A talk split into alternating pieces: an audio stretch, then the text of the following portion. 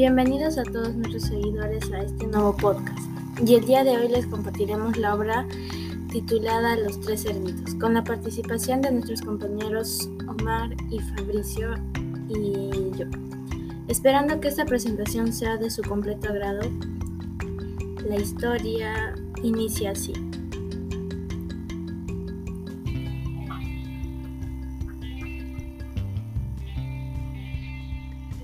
Historia narra la historia de un lobo hambriento que había observado a tres chitos, a los cuales le llamó y suculentos bolsitos para su familia.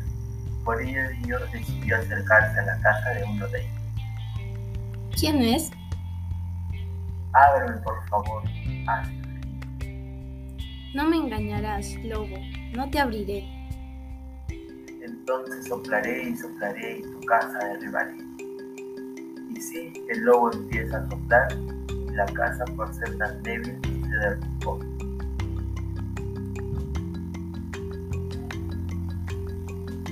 Oh, el lobo derribó la casa. Ahora, ¿dónde correré? Auxilio, socorro.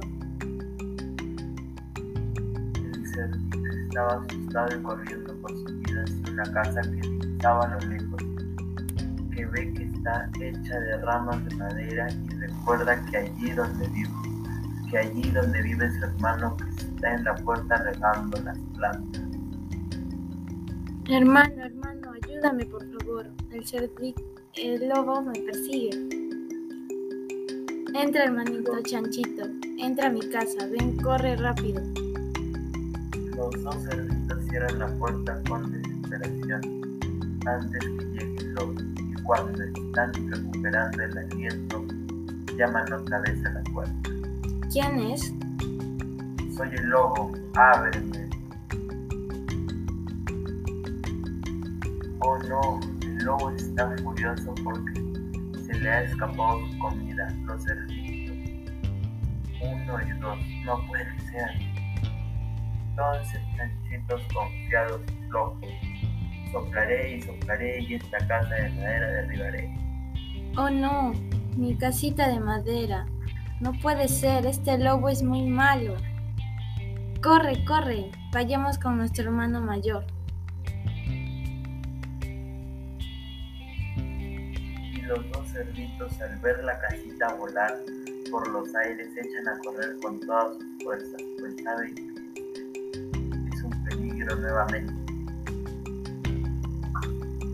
Hermano, hermano, socórrenos.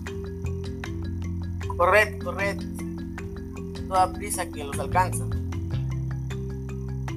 Hermano, hermano, el lobo ha derribado mi casa de paja y también derribó mi casa de madera. Vamos, entra rápido, pues con mi casa no va a poder. Entonces el lobo nuevamente llama a la puerta con mucha elegancia y calma. Creo que tocan la puerta. ¿Quién es? Soy yo, su pesadilla, soy el lobo feroz y ábreme la puerta de inmediato, Ni hablar, lobo embustero. No te abriré. pues entonces, chanchos confiados, soplaré y soplaré y su endeble casa derribaré. Sopla, sopla. Pero no podrás con esta casa, que fue construida con mucho esmero. Empieza a preparar una olla grande que mete en la chimenea, encendiendo el fuego y empieza a llevar agua a la olla. Ha planeado una forma de vencer al lobo. Se oye ruido arriba.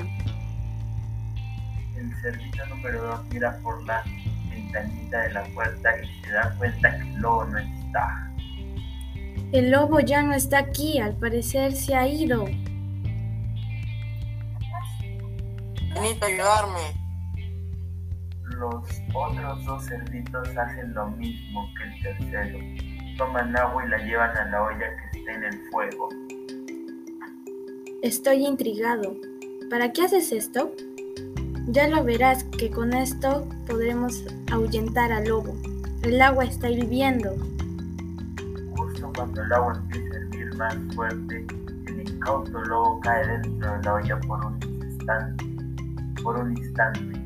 El lobo no se da cuenta dónde cayó hasta que, Os voy a comer, jajaja, ja, ja. no puede ser.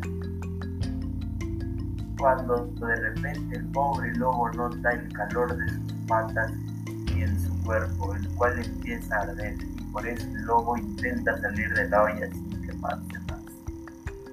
¡Ay, ay, ay, Nicolín mis patitas! ¡Ay, Nicolín mis patitas!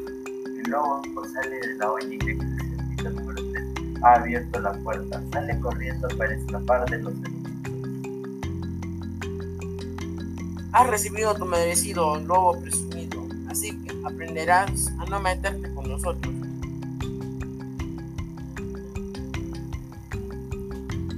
Todos uno los... para todos y todos para uno. Colorín colorado, este cuento se ha acabado.